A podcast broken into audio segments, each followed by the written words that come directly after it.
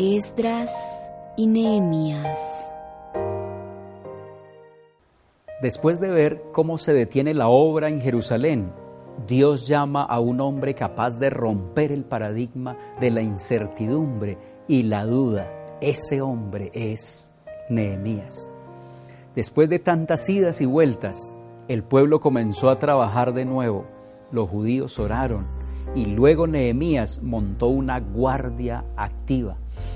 El pueblo tenía turnos rotativos durante el día y la noche y estaba preparado para cualquier ataque inminente.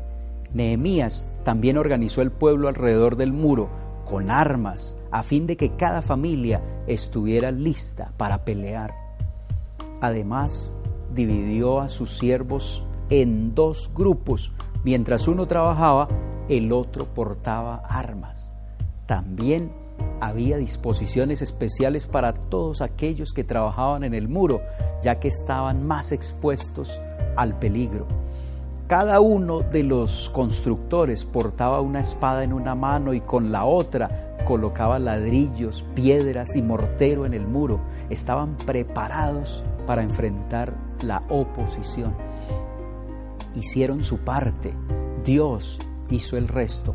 La fe de Nehemías en la protección de Dios es inspiradora. Sin embargo, no se sentó en el sofá a esperar que Dios hiciera todo. Se prepararon lo mejor que ellos pudieron.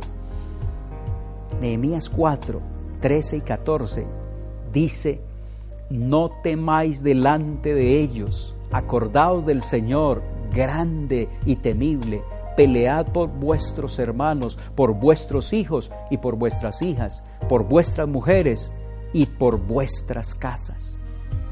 En el libro de Nehemías, el capítulo 4, el versículo 19 y 20, dice la palabra de Dios, y nuestro Dios peleará por nosotros.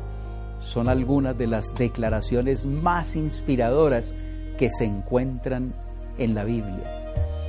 Los judíos podrían haber dejado de construir una vez más debido a la persistente resistencia, pero esta vez, en lugar de dejarse vencer por el miedo, se aferraron a la promesa de Dios y Dios lucharía por ellos.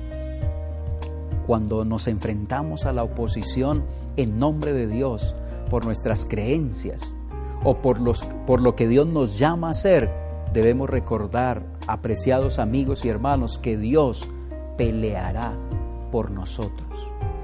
Finalmente, los judíos se dieron cuenta de que el Señor estaba detrás de lo que hacían y esto les dio valor para seguir adelante. Dios siempre nos acompaña en el campo de batalla, créelo, es una realidad. Dios te acompañe y te bendiga.